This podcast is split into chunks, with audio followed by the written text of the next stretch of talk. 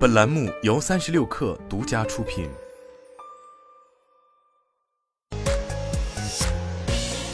网络新商业领域全天最热消息，欢迎收听快讯不联播，我是金盛。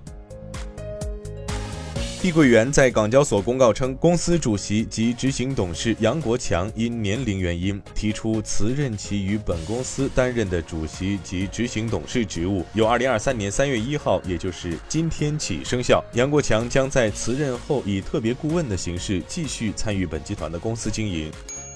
抖音电商将向商家返还商品卡订单产生的技术服务费。商品卡订单是用户在抖音通过非直播、非短视频点击商品卡成交产生的订单。商家需报名并完成三选二简单任务，上架新商品、优化标题、装修店铺，即可获享免用。此项新规旨在助力广大商家降低经营门槛，持续经营增长。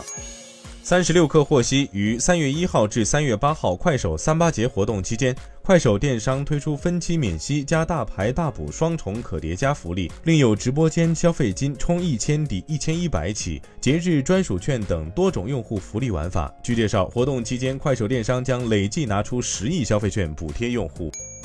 华为企业业务举办以“引领数字基础设施，共创行业新价值”为主题的媒体沟通会。华为企业 BG 副总裁陈邦华提到，华为预计2022年实现销售收入6369亿人民币，其中企业业务保持快速增长。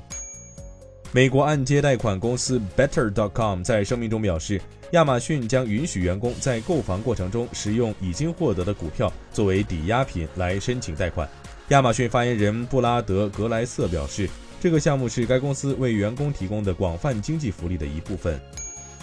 TikTok 在官方博客宣布，在未来几周，十八岁以下用户的账户每日屏幕时间将自动设置为每天六十分钟。如果达到六十分钟的限制时长，青少年将被提示输入密码来决定是否延长时间。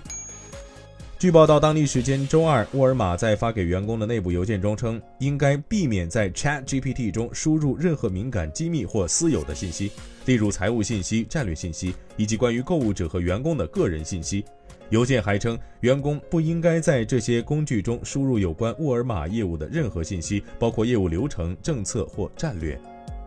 以上就是今天的全部内容，咱们明儿见。